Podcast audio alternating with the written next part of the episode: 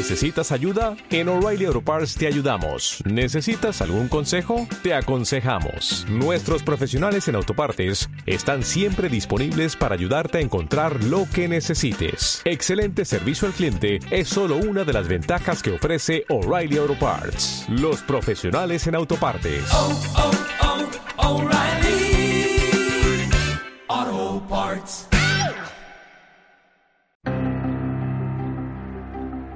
Paseo por tu mente con Oscar Aranda.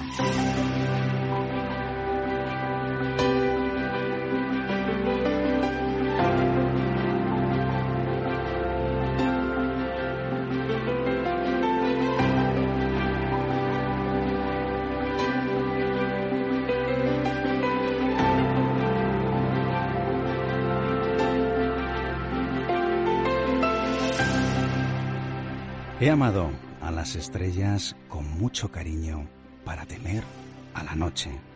No lo digo yo, son palabras de un hombre del Renacimiento, Galileo Galilei. Ahora que empiezo de cero, que el tiempo es humo, que el tiempo es incierto. Ahora que ya no me creo que la vida sea un sueño. Ahora que solo el ahora es lo único que tengo. Ahora que solo me queda esperar a que llegue la hora. Ahora es el título de esta canción de Pau Donés que suena de fondo y que refleja, creo, de una manera perfecta las sensaciones, los pensamientos, las emociones a las que nos enfrentamos cuando escuchamos ese temido diagnóstico, cáncer no me importa que la vida se vista de negro, porque a nada le tengo miedo, porque a nada le tengo fe. Pau Donés nos dejó víctima de una enfermedad a la que hizo frente, dejando un mensaje de esperanza, de vida. Y es que en la lucha contra el cáncer no estamos solos. Hay muchos profesionales que se ocupan de nuestro cuerpo, de nuestras células y también de nuestra alma de nuestra mente.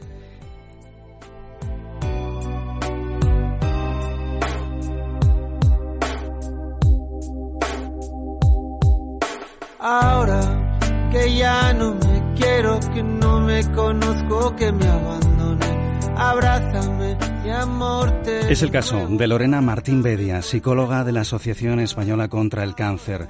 Lorena, gracias por acompañarnos en este paseo por tu mente. Gracias, Oscar. Yo encantada de estar aquí. Y gracias eh, a los que, como tú, ayudáis a tantas personas en un momento tan difícil como es el diagnóstico de una enfermedad como el cáncer. Y no solo a los pacientes, también a sus familias. Lorena, trabajas para la Asociación Española contra el Cáncer, formas eh, parte del equipo de atención psicológica a personas que sufren esta enfermedad y a sus familias. Eh, psicooncóloga, podríamos eh, decir. Eh, ¿En qué consiste exactamente tu trabajo, Lorena? Bueno, pues mira, la intervención del psicooncólogo se centra, por un lado, en paliar, en, disminuir ese impacto emocional eh, que desencadena pues, el diagnóstico del cáncer en una persona y en su familia, ¿no? Y por otro lado, debemos facilitar la adaptación a esta situación nueva tanto al paciente como a su familiar, ¿no? Aproximadamente el entre el 30 y el 40% de todos los pacientes que mm, son diagnosticados de un cáncer, pues van a presentar en algún u otro momento de este proceso trastornos emocionales. Y si ahora te lo, personal, te lo personalizo un poquito más, pues ser psicólogo en la Asociación Española es formar parte de un gran equipo de profesionales que nos dedicamos a acoger a esos pacientes, a esas familias, es en, ese primer momento del diagnóstico en lo que nosotros eh, denominamos el primer impacto, ¿no? Y les vamos a acompañar durante todo el proceso, les cogemos de la mano y no les dejamos, ¿no? Les ayudamos a entender pues lo que está pasando, eh, les ayudamos a normalizar, a validar sus emociones en este mundo un poco loco en el que las emociones algunas veces no tienen mucha cabida, ¿no? les facilitamos, y esto es importante, un espacio muy seguro donde ellos puedan expresarse, se puedan desahogar sin sentirse juzgados, ¿no? También eh, pues les ayudamos a mejorar eh, las situaciones de comunicación con su familia, con el equipo médico y les ayudamos a adaptarse a los cambios físicos y a las pérdidas. Imagino, Lorena, que es un trabajo eh, muy duro, ¿no? Qué impacto tan, tan fuerte, ¿no? Pero a la vez, imagino y espero que sea muy gratificante porque tienes, tenéis la posibilidad, la oportunidad de ayudar a las personas que, lo necesitan, ¿no? Y, parece que estamos socializados, acostumbrados a mirar hacia otro lado del dolor, pero vosotros lo tenéis que mirar de frente y ayudar a que se mire de frente, ¿no? Sí. A ver, eh, yo creo que todas las personas que tenemos la suerte de trabajar en, en, lo que consideramos nuestra vocación somos muy, muy afortunados y no se nos olvida jamás, ¿no? tener la posibilidad de ayudar a las personas en los momentos más difíciles de su vida es muy duro, pero como tú dices, es muy gratificante, ¿no? Tenemos, yo creo que el compromiso y la responsabilidad de acompañarles en unos momentos muy intensos, de mucho dolor, ¿no? Y muy complicados. Pero entonces cuando conseguimos que ese mm, malestar disminuya es como, wow, ¿no? Como que todo tiene sentido, ¿no? Que, el sufrimiento que también nosotros eh, sentimos eh, el malestar que también nosotros mm, sentimos es como que merece la pena, ¿no? Porque nos hemos dado cuenta que, que lo estamos haciendo bien. Sí, porque mm, cuidado que detrás de los psicólogos hay personas. Y además me atrevo a decir que personas sensibles, simplemente por el hecho de haber elegido la profesión de que consiste en ayudar a los demás. Bueno, sí, imagino que los psicólogos pues tenemos ese perfil un poco, bueno, pues de, ayuda, ¿no? Casi todos somos como muy vocacionales, ¿no? Más los que trabajamos en la clínica y yo creo que tirando un poco más del hilo, más los que trabajamos en el ámbito de la psiconcología, de los cuidados paliativos, ¿no? Acompañando eh, la enfermedad, en el sufrimiento y en muchos casos en la muerte, ¿no? Evidentemente, tenemos que ser sensibles y, escuchar mucho, ¿no? Yo creo que algunas veces nos juega una mala pasada, ¿no? La sensibilidad, por eso nos tenemos que formar mucho y ser muy supervisados, ¿no? Y formar parte de un equipo en el que nos sintamos también escuchados, ¿no? Y podamos expresar también nuestras nuestros eh, malestares y nuestros y nuestros miedos. Qué difícil no llevarse eso a casa, Lorena. Pues la verdad es que sí, ¿no? Por eso te, digo que es importantísimo tener una formación clara, una formación constante y sobre todo pues rodearte, ¿no? De, ese equipo que entienda cómo te puedas sentir y que puedas tener tu momento y tu espacio pues para también eh, desahogarte, ¿no? Evidentemente hay casos que te llenan eh, mucho más, ¿no? En el que a lo mejor empatizas un poco más, ¿no? incluso te puedes hasta sobreimplicar, ¿no? Hay que tener mucho cuidado, ser muy ser muy observador ¿no? con lo que sentimos, con lo que nos está pasando eh, y cuidarnos mucho.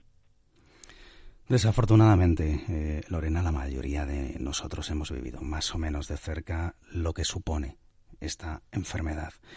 ¿Qué impacto psicológico tienen los enfermos al recibir la noticia de que tienen que hacer frente al cáncer?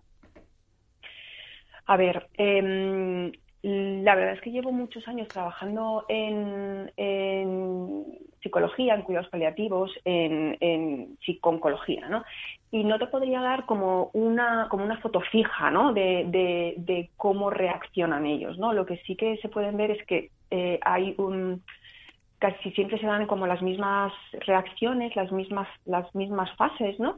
Eh, cuando reciben la eh, noticia. Pero también es importante entender que no todo el mundo tiene que pasar por las mismas fases, no lo hacen con la misma intensidad o con la misma duración, ¿vale? Lo que sí que vemos es que cuando reciben la noticia, bueno, pues puede, eh, suele haber una fase de shock, que es un mecanismo de defensa, ¿no? El paciente entra como en una nube, en una omnublación que que le ayuda en esos primeros días, incluso eh, semanas, ¿no? Qué sabia es la mente, ¿verdad?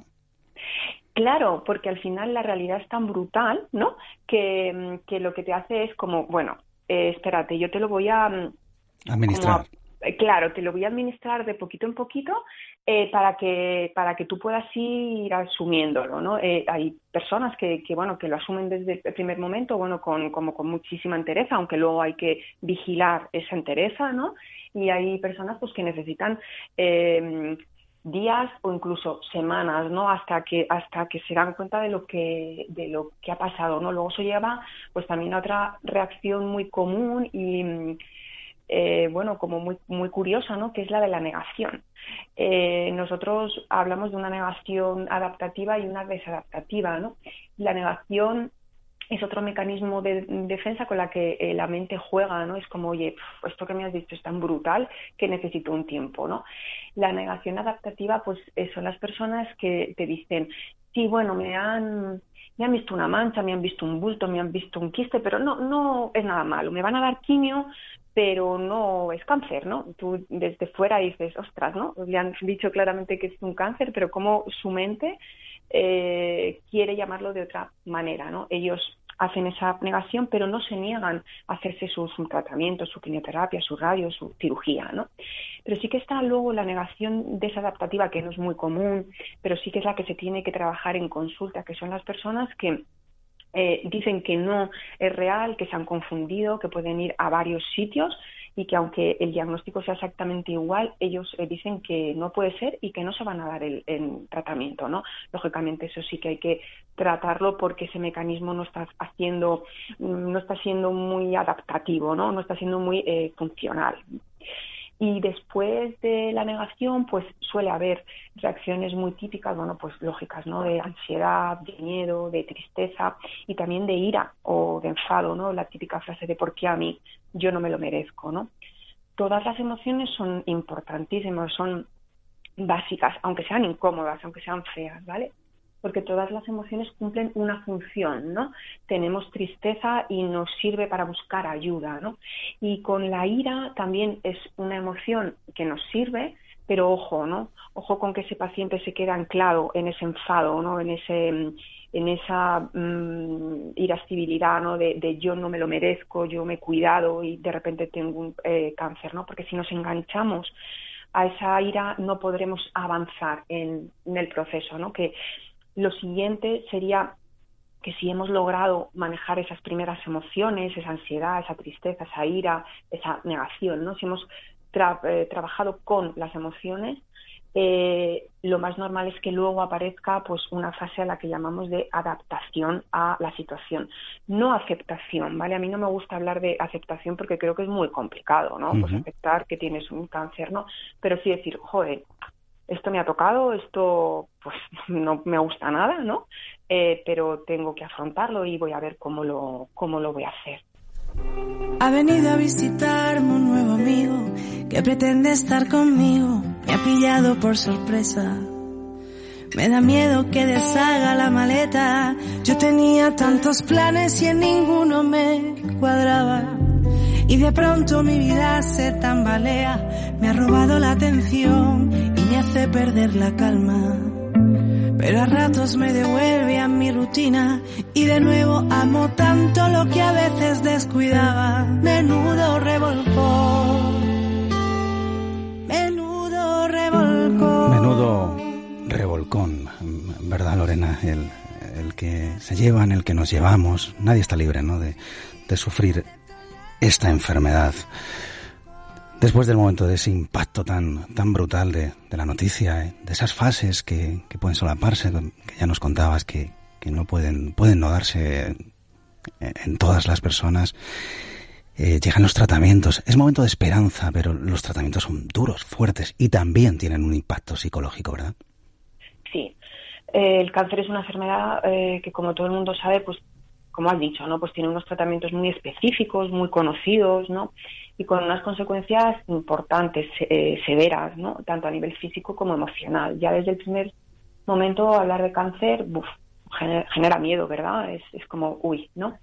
Eh, yo lo primero que les pregunto siempre a los pacientes es, ¿qué es lo primero en lo que pensaste, ¿no?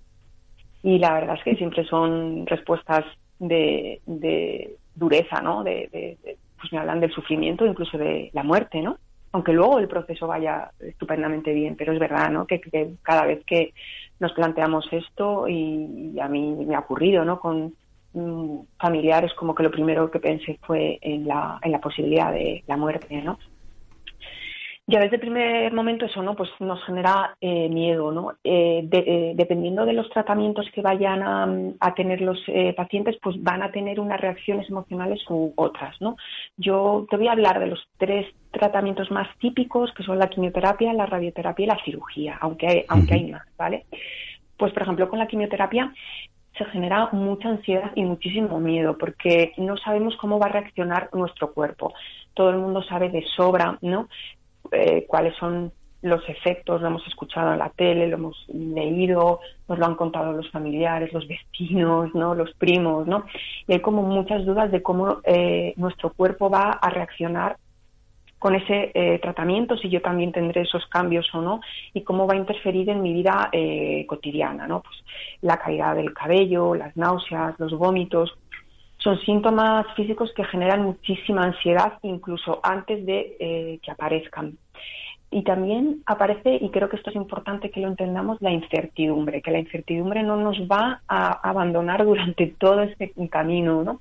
Las preguntas de esto estará haciendo efecto, servirá para algo, eh, cómo sé que el tratamiento está funcionando, ¿no? Aquí el paciente está un poco como a ciegas, ¿no? Porque está sometiéndose a la quimioterapia con efectos importantes, pero todavía no tiene claro de si esto está haciendo efecto o no, ¿no? Y hay una incertidumbre que hay veces que es complicada de eh, manejar, ¿no?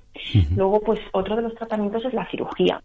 En la cirugía también nos encontramos con pacientes con mucha ansiedad, con una ansiedad diferente, un poco más específica, ¿no? Que es, pues, miedo al dolor, eh, también miedo a no despertar de la anestesia y esto es muy esto es muy común aunque no, no nos lo cuenten mucho no y también miedo pues a los cambios que se pueden producir por esa eh, cirugía no y luego en la radioterapia pues es un tratamiento que genera eh, a partes iguales yo creo que ansiedad y tristeza. Ansiedad porque bueno aunque la radio es un tratamiento que es muy es muy conocido pero es como un poco más desconocido que el eh, resto, ¿no? Y los pacientes están un poco como como expectantes, ¿no? Como que no saben muy bien para, eh, para qué es, ¿no?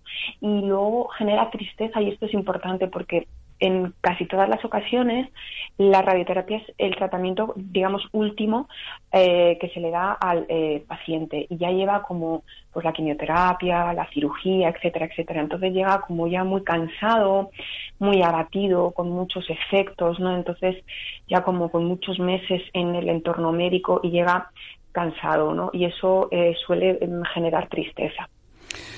Lorena, eh, últimamente se ha tenido muy en cuenta mm, los impactos psicológicos que también tienen los cambios eh, que se producen en el cuerpo de las personas. O sea que que eh, puede parecer a, lo mejor menos importante, pero mm, oye, la, pérdida del cabello, la pérdida de bueno, pues un pecho en algunos casos, en el caso del cáncer de mama, ¿no? Cosas de este tipo, en el cáncer de próstata en los hombres, tienen un efecto psicológico importante que, tampoco hay que descuidar, ¿no? No, no. Eh, además creo que es uno de los eh, principales áreas a eh, tratar en psicología, ¿no? en cuanto a los cambios, yo creo que hay que diferenciar entre los cambios que se producen de modo temporal, ¿vale? Como pues, pues la fatiga, el cansancio, lo que tú dices, ¿no? La caída del cabello, de las pestañas, de las cejas la pérdida de peso, la falta de apetito, el insomnio, ¿no? Y podría hacer una lista enorme, ¿no? Estos cambios pueden aparecer o no, ¿vale? Esto es importante y en todos los mm, pacientes de una manera eh, con, con una intensidad o eh, con otra, ¿no? Pero estos cambios, una vez que se terminan los tratamientos, suelen desaparecer. Pero ojo, y esto es importante, no van a desaparecer al ritmo al que al paciente le gustaría, ¿no? Hay una creencia muy errónea en la que los pacientes piensan que, bueno, he terminado ya con la quimio, venga, pues en un par de semanitas ya estoy como hace eh, un año, ¿no? O, como hace siete años. Y eso no es así, ¿no? Eh, desafortunadamente el cuerpo lleva un ritmo totalmente diferente y esa fatiga, ese cansancio, esa energía va volviendo a su normalidad, pero a un ritmo muy despacito. Y, también hay que entender y hay que hablar desde la verdad, hay que explicar que a veces no se llega al mismo eh, nivel, ¿no? Hay que darse cuenta, yo se lo explico a los pacientes, que el cuerpo ha sufrido muchísimo y que algunas veces no llega al mismo nivel de energía eh, mm, o de agilidad, ¿no?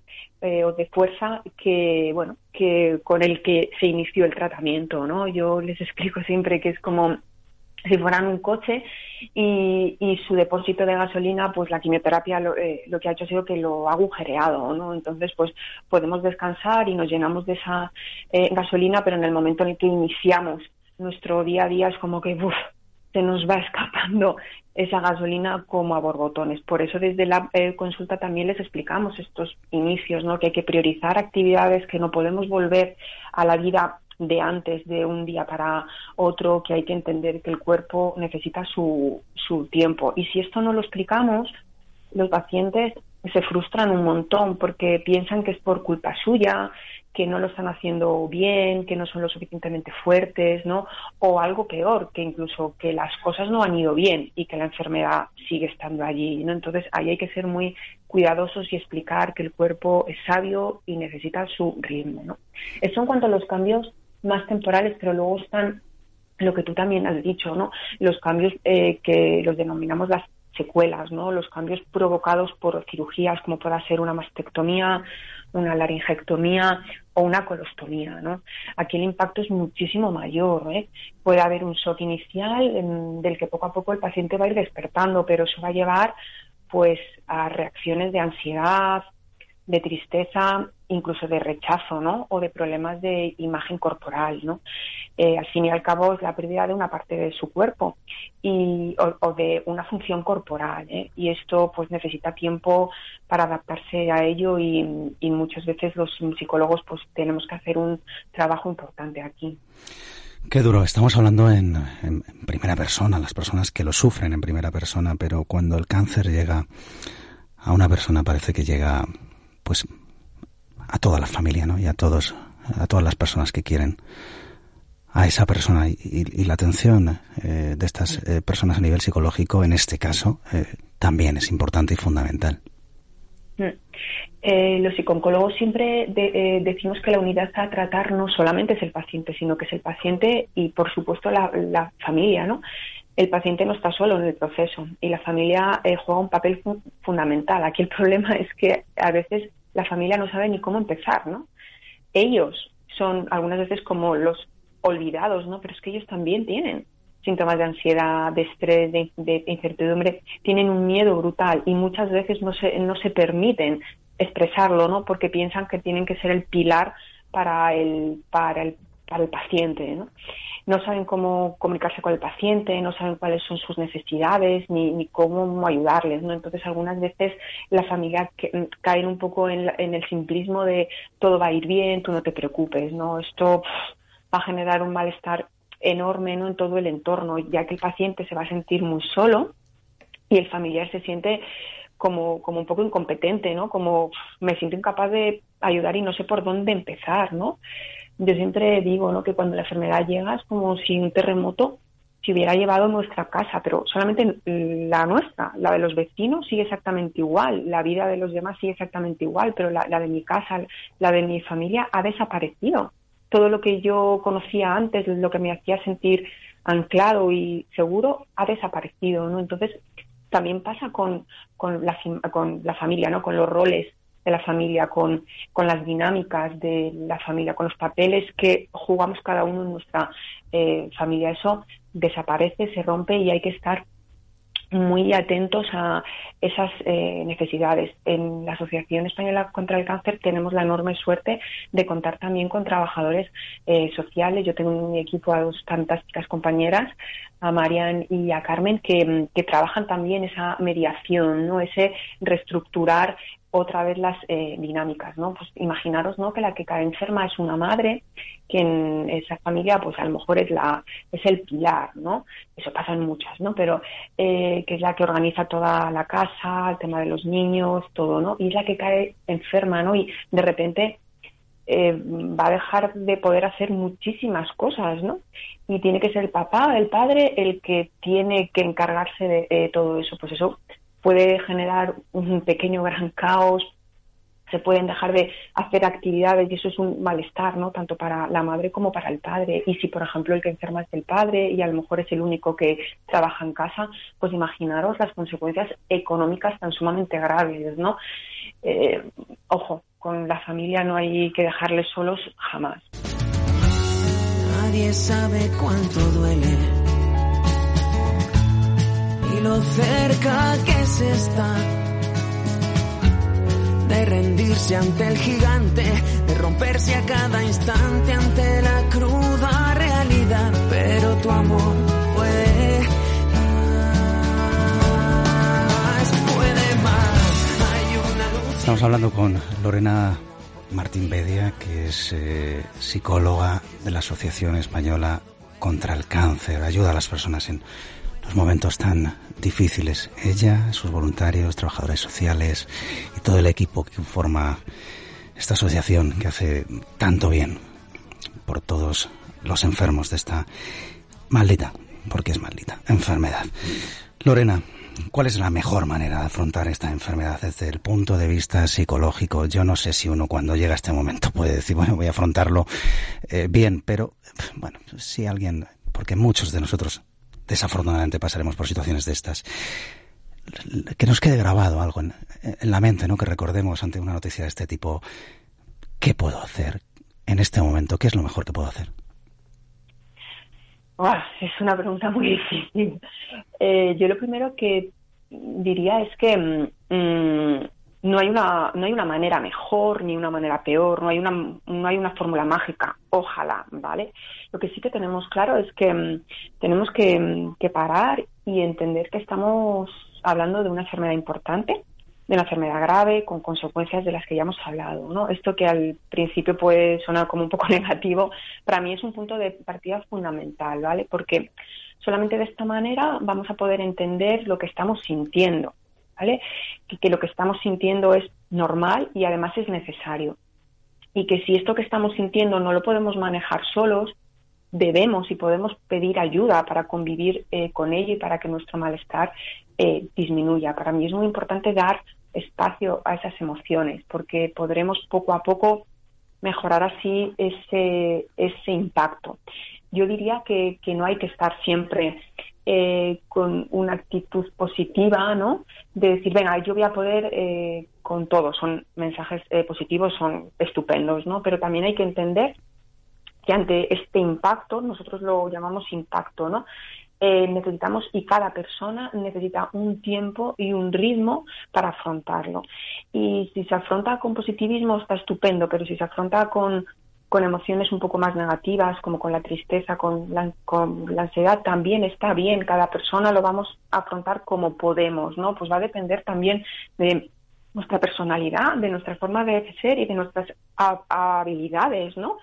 Entonces, que, dejemos a cada persona su espacio, su tiempo para ir como eh, toqueteando esto que nos ha pasado, ¿no? Pero sobre todo diría que, que nos tenemos que permitir reaccionar de la manera que podamos ante esta noticia, ante esta enfermedad y que, y que nos acompañemos durante todo el proceso de todas las personas o de todos los recursos que nos hagan sentir bien.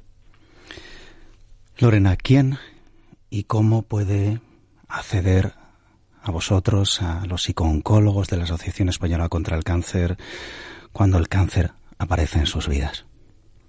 Pues cualquier persona, ya sea paciente o sea familiar, que esté pasando por, la enfermedad, sea cual sea el tipo de cáncer y la fase por la que esté pasando, ¿no? Pues desde el diagnóstico, los tratamientos médicos, el alta médica, ¿no? Que algunas veces eh, se puede decir, anda, pero si ya me han dado el alta, pues en muchísimos casos es cuando más eh, nos demandan esa, esa ayuda, ¿no? Porque nos encontramos con personas que durante el diagnóstico y el tratamiento han estado como muy fuertes, ¿no? Como muy arriba y de repente todo ya termina y boom, ¿no? Viene ese, ese bajón, ¿no? De darnos cuenta de con lo que hemos estado eh, luchando, ¿no? Y capeando, ¿no?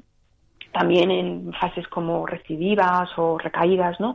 O, con la pérdida de algún ser mm, querido por esta enfermedad, ¿no? O sea, como que el, el, abanico es amplio, ¿no? No no queremos dejar a nadie en el camino y les queremos acompañar a todos en cualquier en cualquiera de los eh, momentos.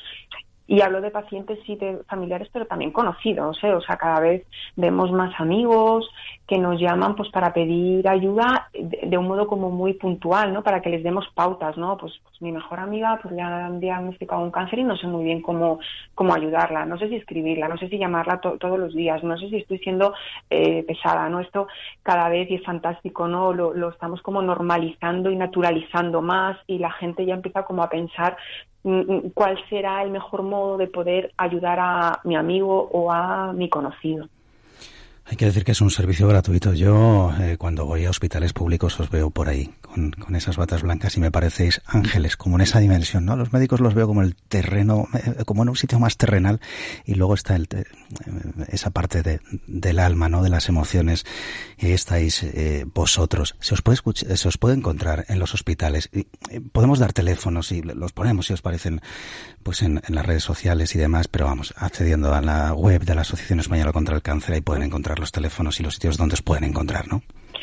Sí, pero vamos, bueno, eh, por un lado, todos los servicios de la Asociación Española contra el Cáncer son totalmente gratuitos y, bueno, un poco por, por centralizarlo, eh, sí, que sí que os puedo dar un teléfono que es el de Infocáncer, ¿vale? Que es el 900 100 036 funciona los siete días de la semana, las 24 horas del día. Mm, por, eso es como abrir el abanico, ¿no? Porque las preocupaciones y los miedos no vienen un martes a las 12 del mediodía, ¿no?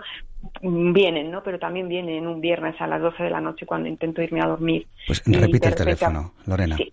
900 ¿Sí? 100 036. 900 100 036. Bueno, pues mm, ojalá no tengamos que llamar, pero como me temo que muchos de nosotros tendremos que llamar. Ahí estáis para, para echar una mano, para ayudar y que es importantísimo. Lorena, estamos hablando de cáncer. Puede haber muerte, puede haber curación. Afortunadamente, cada vez más personas lo superan, ¿no? Y ese es el, el, mensaje positivo que queremos lanzar también, ¿no? Aunque luego después haya secuelas psicológicas, porque incluso una vez, eh, y lo has comentado antes, ¿no, Lorena? Una vez superado el, proceso, bueno, pues puede haber eh, secuelas para bien y para mal, porque hay personas que, que, han superado una enfermedad o, un trauma importante y luego parece que están como en otra dimensión, que ven las, cosas de otra manera, que aprenden a distinguir perfectamente lo importante de lo que no lo es. Y, y, bueno, pues eh, se producen cambios a nivel emocional, está claro. Sí, a ver, eh, yo creo que una enfermedad como el cáncer deja huella en las personas, tanto una huella, bueno, pues negativa, ¿no? Y esto hay que admitirlo, ¿no? Y una huella también, como tú dices, más eh, positiva, ¿no? Eh, date cuenta que, mm, que, cuando hay un cáncer es un momento crítico en nuestras, en nuestras vidas. Ya hemos hablado de esos cambios, de esas emociones que nos hacen eh, sufrir, ¿no? Pero una vez que se supera, ¿no? El, el, bueno, te voy a dar un dato un poco para la esperanza, ¿no? El, en los últimos 20 años, gracias a la investigación, eh, se ha aumentado en un 20% más eh, la supervivencia, ¿no? Que son datos importantísimos, ¿no? Eh, cómo hemos ido avanzando, ¿no? Como la supervivencia era muchísimo menor en los años 50, en los años 60, ¿no? Y ahora estamos en unas tasas súper elevadas, ¿no?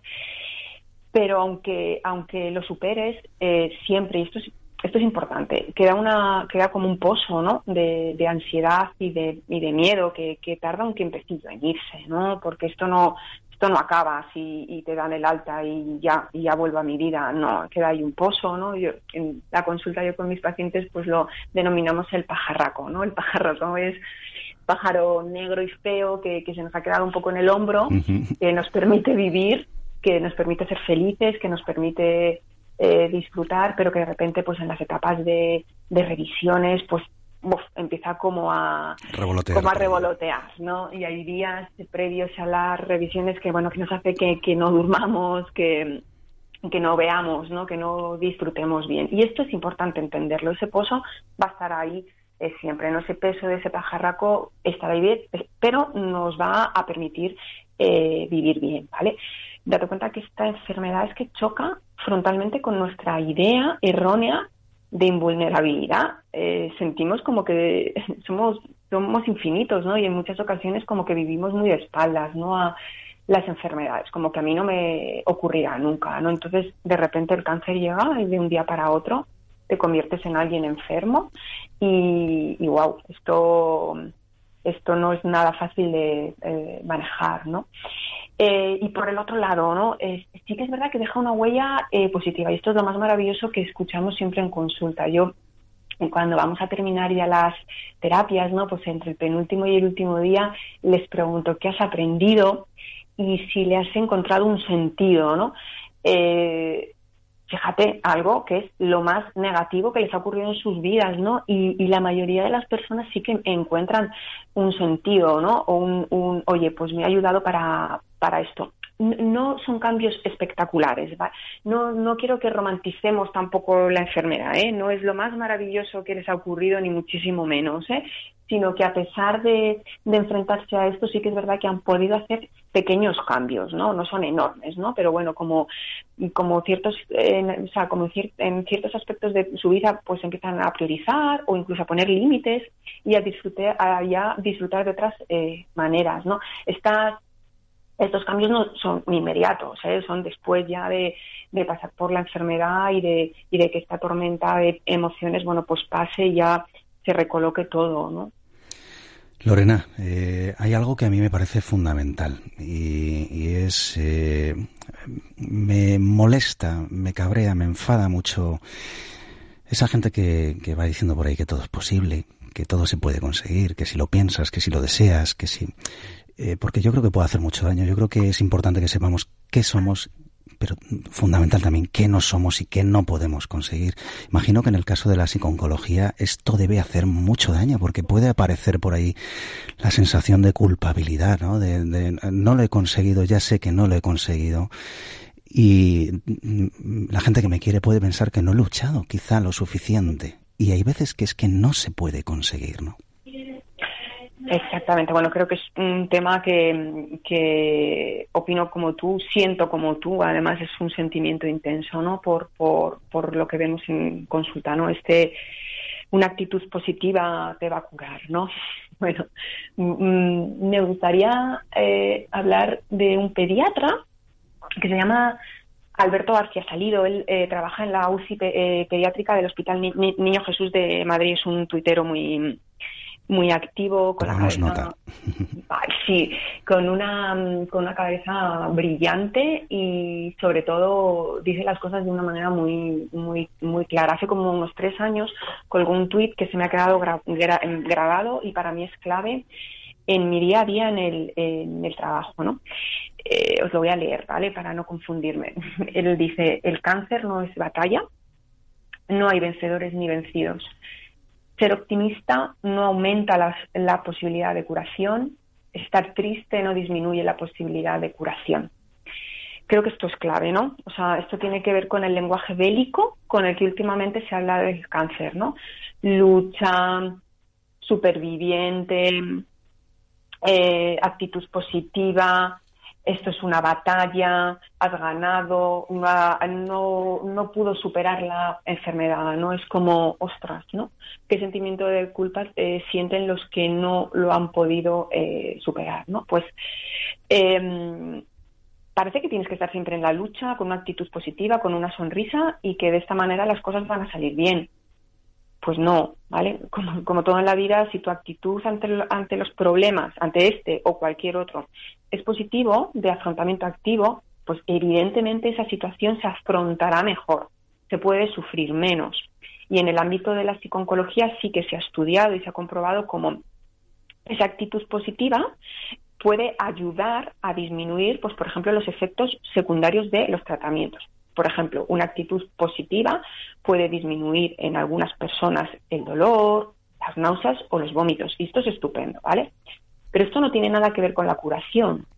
La curación vendrá por diferentes motivos y no son emocionales, son de ciencia, ¿vale? Es por la naturaleza del tumor, por el estadio en el que, en el que nos lo diagnostiquen, por la localización, por la eficacia de los tratamientos, ¿vale?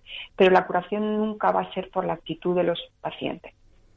Y esta creencia, que es lo que tú dices, ¿no? Hace muchísimo daño a las personas que están pasando por esta enfermedad y que en muchas ocasiones no pueden tener una actitud positiva, pues porque su personalidad sea así o porque estén sufriendo tanto que no puedan tener esta actitud de, que yo llamo de taconeo, ¿no? De aquí estoy, va a salir todo estupendo, me voy a curar y no va a pasar nada. Son mensajes positivos y son fantásticos, ¿vale? Pero no por pensar así nos curaremos, ¿vale? Entonces, pues hay personas que han superado esta enfermedad incluso estando deprimidos, ¿no? Y no pasa absolutamente nada, es como lo han podido hacer, ¿no? Yo en algunas charlas pongo, bueno, pues que la enfermedad es como una carrera, es una carrera de fondo con vallas, con obstáculos, ¿no? Y nos están vendiendo, ¿no? Estas marcas que nos dicen que, todo es posible, que si lo sueñas lo puedes hacer. Eh, nos han vendido que es como si tuviéramos que saltar esas vallas, pues como wow, como, como, como un atleta de, de las Olimpiadas, ¿no? Con mucha gracia y estupendamente bien. Y yo algunas veces creo que algunas veces no se pueden saltar esas vallas así, sino que pues se pueden rodear y que si no podemos pues las pasamos por debajo. Da igual el cómo, ¿no? Sino que podamos ir continuando, ¿no? Pero ahí hay como una como un, como un bombardeo, ¿no? De, que tienes que, estar bien, que la actitud es la mitad de la mm, curación y eso no es y eso no es real, ¿no? Tener una actitud positiva es deseable para disminuir el sufrimiento y eso es real, pero no tiene nada que ver con la curación. Soy valiente y tengo fe, por corazón llevo un lazo que nos une recordando cada beso, cada abrazo. Soy valiente al perdonar a todo aquel que me ha herido y a entender lo que aprendí, reinterpretando el camino. Soy yo mismo. Valientes, eh, claro que sí, son las personas que se enfrentan a un cáncer porque no queda otra. Y valientes son las personas que dedican su vida a ayudar a quienes los están pasando francamente mal, el peor momento seguramente de sus vidas, como es el caso de Lorena Martín Bedia, psicóloga de la Asociación Española contra el Cáncer. Lorena, Tenía más temas eh, para tratar contigo, los programas de la Asociación Española contra el Cáncer, eh, el duelo en las personas cuando, bueno, pues no, queda otra. Pero bueno, eh, se nos acaba el tiempo y yo prefiero aprovechar estos últimos minutos para que nos hables un poquito de ti porque mm, me parece muy bonito lo que haces y decíamos al principio, ¿no? Que es, que es muy duro, pero que tiene que haber experiencias muy gratificantes, sin nombre, sin apellidos, pero yo te pido que nos cuentes algo que cada día recuerdas y dices, me hace seguir adelante, me hace seguir, bueno, pues con esta profesión que yo creo que es más que una profesión, que es una vocación. Bueno, me lo pones eh, complicado, ¿no? Porque sin nombres y sin apellidos, pero te diría que recuerdo todos esos nombres y todos esos, esos apellidos. Recuerdo, y es lo que ahora mismo más me sale eh, mi etapa en una unidad de cuidados paliativos, que es donde comencé, ¿no? Eh, pacientes eh, terminales en los últimos días de su vida, ¿no? y recuerdo mm, su agradecimiento, recuerdo el, darnos las gracias, pues, pues porque les permitíamos, ¿no? Porque se les permitía hablar de, este momento, se les facilitaba el despedirse de sus personas más, más queridas, de cerrar asuntos, ¿no? Y de y esas personas que nos dan las gracias constantemente por, por estar ahí, por escucharles, por no juzgarles, ¿no? Y porque muchos nos consideran como parte ya casi de su familia, ¿no? Date cuenta que, que nos que nos colocan en, los momentos más complicados de su vida, pero desde el recuerdo más, más eh, positivo, ¿no? Pues eh, familiares que vienen y que aún después de los años nos agradecen el que, que acompañáramos en los últimos días a su, a su padre, a su, a su madre y que consiguiéramos que, que muriera en paz, ¿no? Porque siempre nos centramos en lo físico, ¿no? En que, y es, es importantísimo, ¿no? Que, que alguien se vaya sin dolor, ¿no? Eh, y muy cuidado, ¿no? Pero que no se nos olvide nunca que también morir en paz significa morir cuidado emocionalmente. Lorena, muchísimas eh, gracias una vez más. Y gracias a todos los profesionales que formáis la Asociación Española contra el Cáncer y eh, en especial desde Paseo por tu Mente a todos los profesionales de, la salud mental que hacéis una labor tan importante con, con enfermos y familiares. Gracias por no dejarnos solos. Lorena, sabes que este programa es muy especial para, eh, para, para mí Siempre digo lo mismo, casi en todos los programas, pero es que es que realmente este este lo es. Eh, gracias por aceptar esta invitación. Sabes que tengo a alguien eh, muy cercano que es un referente para mí, que es mi hermano Iván, que es psicólogo como tú y también eh, me, me, emociona un poco porque le admiro profundamente a ti y a todos los profesionales que formáis esta gran familia para ayudar a las personas que tienen cáncer. Gracias, Lorena. Gracias eh, a ti por tu bueno pues por tu por tu emoción no por entender cuál es él es compañero tuyo y, el camino. y, lo tenía que lo tenía que decir porque además es mi hermano pequeño y estoy tan orgulloso de él. Lorena, gracias a todos vosotros. Eh, este programa yo creo que, que, es un homenaje a todos los que ayudáis a, a, a las personas que están pasando este momento. Ha sido un placer, a pesar de que el tema ha sido muy duro pero te lo agradecemos todos los paseantes. Gracias a ti.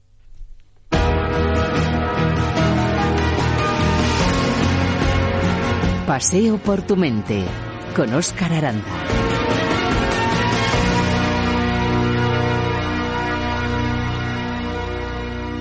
Y a vosotros paseantes, gracias por estar al otro lado. Recordad que podemos seguir en contacto en redes sociales, Twitter, Facebook, Instagram. En todos ellos somos Paseo por tu mente. Nos encontramos en el siguiente paseo. Gracias.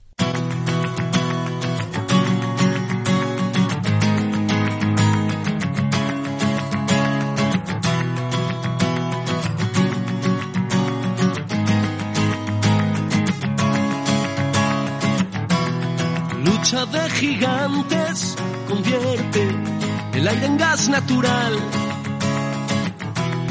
Y un duelo salvaje advierte lo cerca que ando de entrar en un mundo descomunal.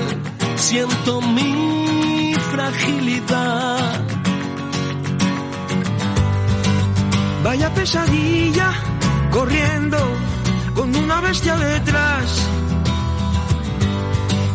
Dime que es mentira todo, un sueño tonto y no más. Me da miedo la enormidad, donde nadie oye mi voz. Deja de engañar, no quieras ocultar que has pasado sin tropezar. Monstruo de papel, no sé contra quién ¿O es que acaso hay alguien más aquí? Creo en los fantasmas terribles de algún extraño lugar y en mis tonterías para hacer tu risa estallar en un mundo descomunal. Siento tu fragilidad.